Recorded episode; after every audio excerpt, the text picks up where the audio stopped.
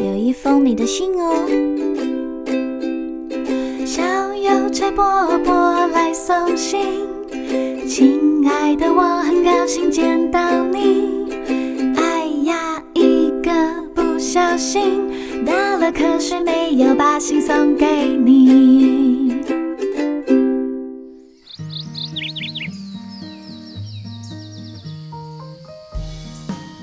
在宁静和谐的小镇上，一直都是由鸟邮差来帮忙送信的。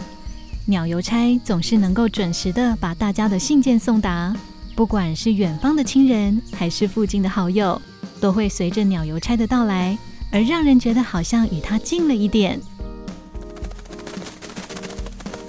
哎，你的信到了，应该是爸爸想你了。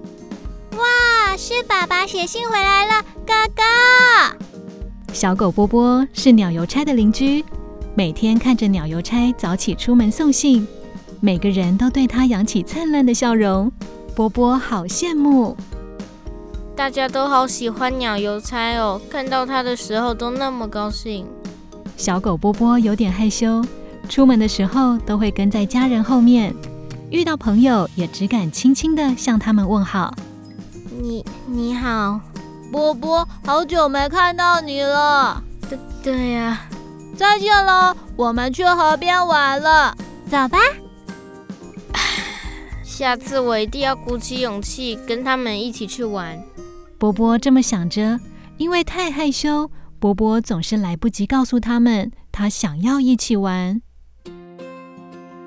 这天，波波回到家里，却听到外头传来呼救声。谁来帮帮我？救命是鸟邮差的声音，波波急忙出门查看，原来是鸟邮差被一条风筝线给缠住了。波波小心翼翼地将线给解开，不过鸟邮差的翅膀还是受了伤。波波轻手轻脚地帮鸟邮差上药包扎。你好好的休息才会好得快哦。波波提醒着，转头却看见鸟邮差平常工作时用来装信件的袋子。鸟邮差好苦恼哦，每天都有好多好多的信等着他分送到家，但是看到受伤的翅膀，好像也没办法了。可以交给我吗？我也想帮忙送信。波波双眼炯炯有神的看着鸟邮差，就这样，波波暂时代替鸟邮差帮忙送信。小鸭姐姐你好，这是你们家的信，谢谢你。兔子奶奶，你的信到喽！早安呢，这么早就送到了。这是你的信，请收下。害羞的波波开始负责送信，每次看见大家拿到信件露出微笑的时候，他就感到无比幸福。他有一个跟大家打招呼的理由。波波觉得自己拿着信的时候，和别人讲话就不会那么紧张了。天气正好。风总是微微的吹拂，小草跟着摆动，可爱极了。波波沿路看着美丽的风景，脚步轻快的帮忙送信。有时候会好奇的看着叶子上的露水滚动，有时候会钻进树洞里小小的打个瞌睡，有时候跟着蝴蝶们玩耍，偶尔就会闯祸，不小心没有准时送信。只好把一大袋的信件带回家里。抱歉，鸟邮差，我之后一定会好好送信的。波波向鸟邮差道歉，看着那些信件，波波想着：我也好希望有人可以写信给我。如果我也可以收到信，那就太好了。要怎么做，别人才会写信给我呢？波波跑去问妈妈：“妈妈，你什么时候会写信？”妈妈告诉他。有思念的心情时会写信，他跑去问爸爸，爸爸告诉他有快乐的事情时会写信。爷爷告诉他有祝福的时候也会写信。可是该怎么做呢？怎么做大家才会思念、快乐和祝福呢？波波实在想不到，他好希望有人可以写信给他，一边送信给镇上的人们。看着他们脸上的笑容，波波想着，收到信的瞬间一定很幸福吧。好羡慕，好羡慕大家的波波，每天都在想着这件事情。虽然他也很高兴自己把幸福带给大家，但是也好希望有机会可以感受一下收到信是什么感觉。这天，波波早早的就出门了。风把云渐渐的都吹到一块，天色很快就暗了下来。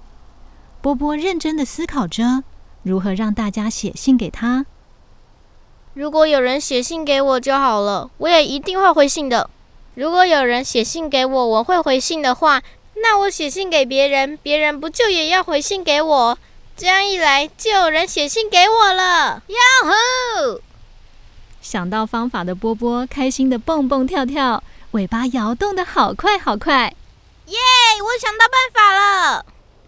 正当波波高兴的手舞足蹈时，突然哗啦哗啦雨下了下来。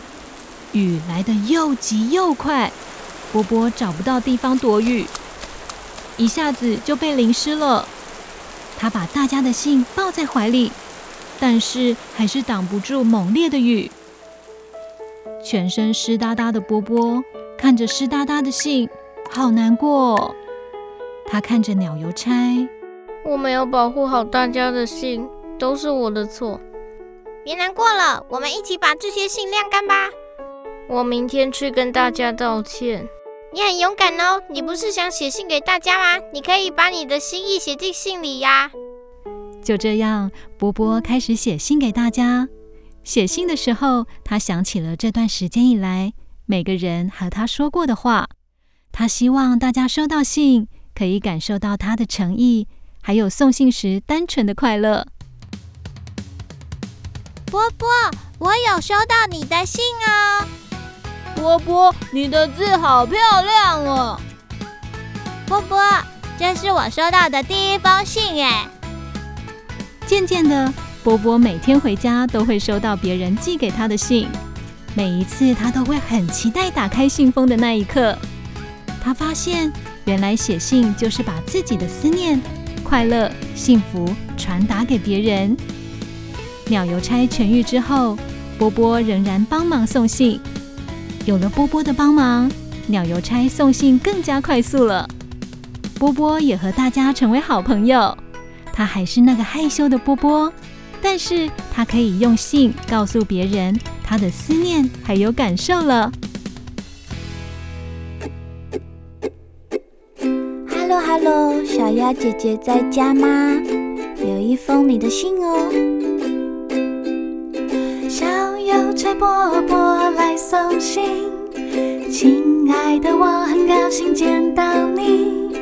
哎呀，一个不小心打了瞌睡，没有把信送给你。小邮差波波对我说。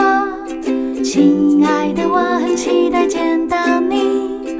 不要害怕，不要哭泣，我要把快乐送给你。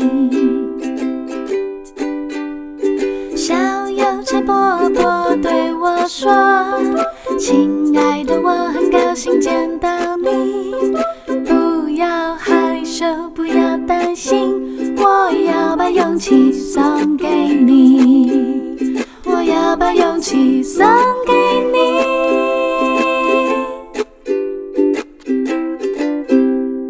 早安，早安，兔子奶奶，你的信到喽。